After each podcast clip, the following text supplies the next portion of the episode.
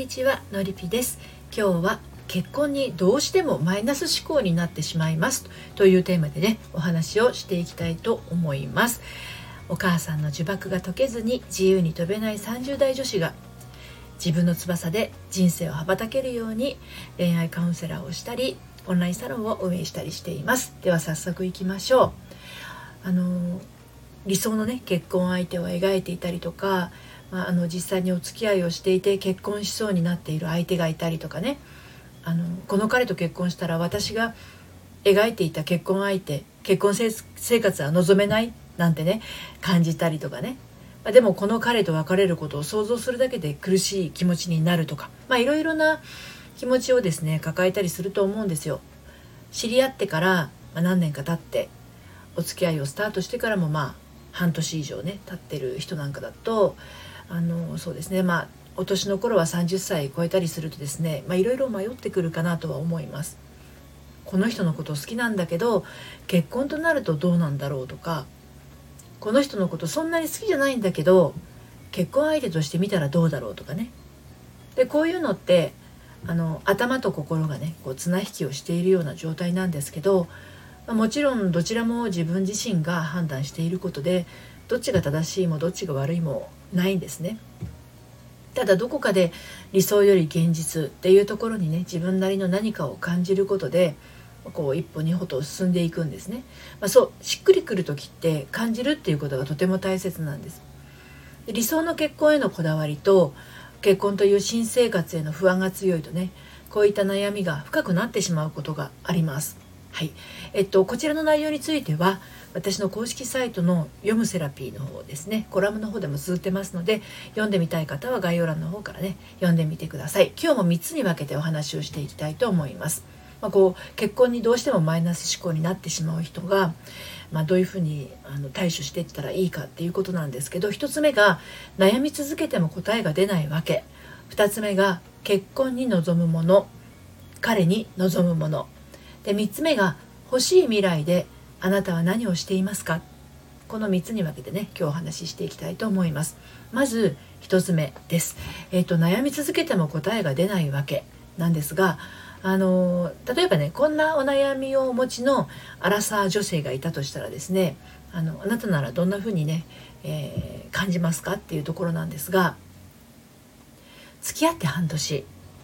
遠距離恋愛中の彼との結婚にどうしても不安が消えないお互いの地元は同じ県内なんだけど彼は県外で働いているでまあ遠距離は辛いので早く一緒になりたいって思ってはいるものの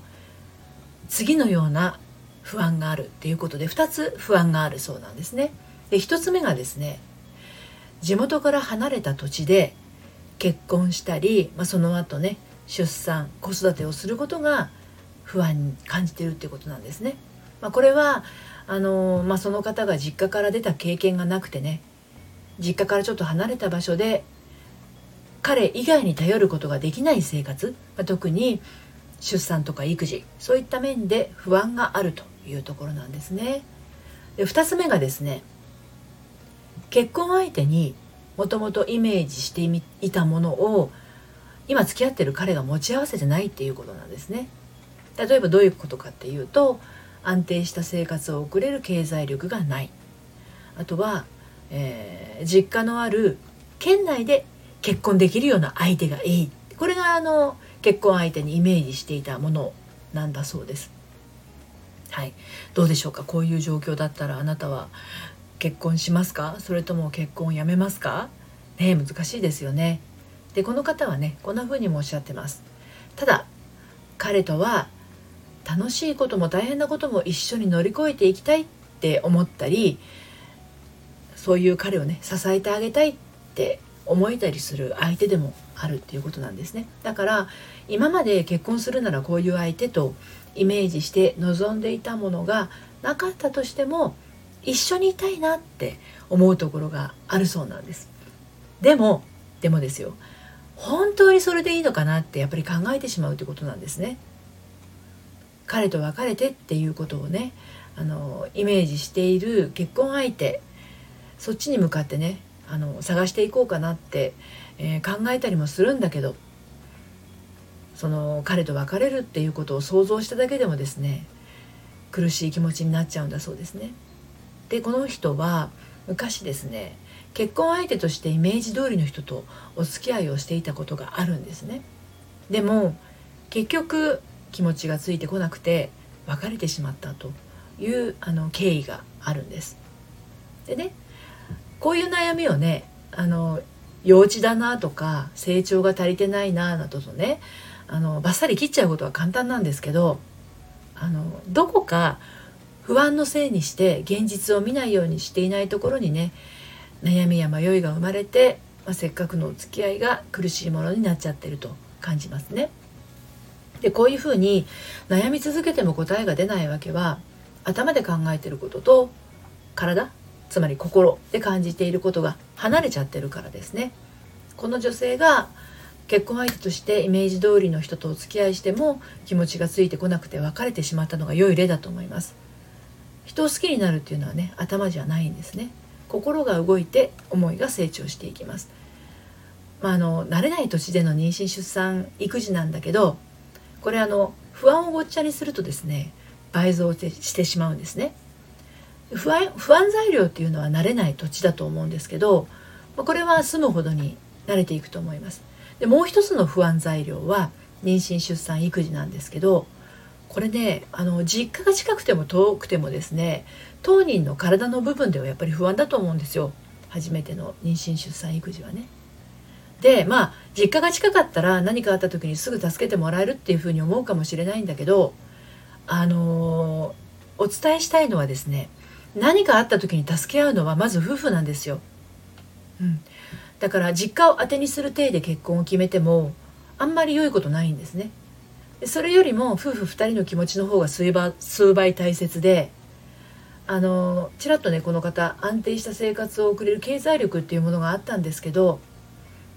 理想の経済力ってこのご時世ですね確約できるものってそうそうないんですよね。だから地道に働くことができる生命力の方がよっぽど大切だと思うんですね。こうしてみるとこの彼女さんはあの彼との信頼関係がもしかすると深いところまで結べていないのかなっていうふうにも感じます、はい、続いて、えー、結婚に望むもの彼に望むものについてなんですが結婚に望むものと彼に望むものをですね分けて考えてみましょう。なぜなら結婚に望むものはどちらか一方が選んで決めて実行するわけにはいかないからなんですね。差し当たって大切なのは相手への思いになります。これがなければ多分何も乗り越えられません。そして経済力も生活力も今は今の時代はね夫がただ一人背負うものではなくなりつつあります。働く女性が増えて家庭を経済面でも支える役割を担っていますから妊娠出産育児を経てもなお仕事を続ける女性はこれからも増えていくと思います。もちろん無理なく育児にしわ寄せなくっていうところはね大切だと思うんですけどそれができるのも会話のできる夫婦ならではのことですね。妻が一人で悶々とするものではありません。とかく不安が多い女性はね一人で何でも抱えがちでパートナーに相談することが苦手です。心配なことや不安なことはねどんなに小さなことでもパートナーと話し合える関係性を結婚する前に作っておきましょう。でこれができればですね結婚してからだって孤独感を感じることはないです。ものすごく理想を持って大きな野望を結婚そのものに持つ人が多い割にですね コミュニケーション不足で相手の思いを想像で測ったり先入観で判断したりと自ら幸せを取りこぼしてしまっている女性もすごく多いんですね。まっさらな気持ちで相手を見てまっすぐな思いを届けるところから始めてみてください。きっと2人で気づいていくっていうね醍醐味を楽しむことができるはずです。最後に欲しい未来であなたは何をしていますか？っていうことをお話しして終わりにしますけれど、まあ、いろんな未来が描かれてるはずです。今結婚したいと思える相手とね出会っているあなたもこれから出会うあなたもその未来は妻になるあなただけでなく夫となる彼もまた別個に描いているものです。あなたが欲しい未来はどんな様子ですか？そこであなたは何をしていますか？あなたが愛するその人もあなたとの未来を描きながら自分が何をしているかそっとイメージしています。そしてこれは決して全く同じということはありません。だけどそのどこか一部分でもね同じような風景があるとしたらそれこそ素晴らしい奇遇だと思いませんか？夫婦っていうのはその奇遇を絵で見る人たち心で感じる人たち言葉で聞く人たちあと体で感じる人たち様々なんですね。その自分が感じる幸福感の一部がパートナーと共鳴するようなことが起きると結婚してよかったなってなります。でそれが何度も起きるとね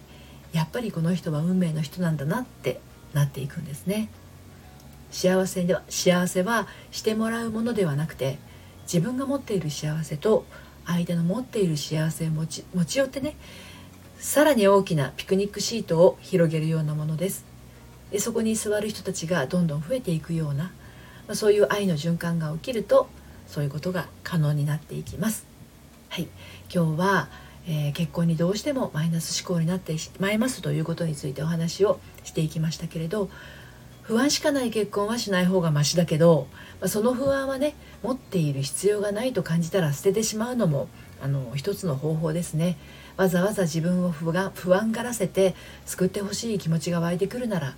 きっと自分で自分を満たすことができていないのかもしれません。はい。一人で答えがなかなか出ないと感じたらねお話聞かせてください。そして、えーと、大人の反抗期、え、メールマガジン今発行してましてまあ、あの大変好評いただいてます。プロフィールの概要欄の方からね無料のメール講座ですのでよかったら登録してみてください。最後まで聞いていただいてありがとうございました。それではまた。さようなら。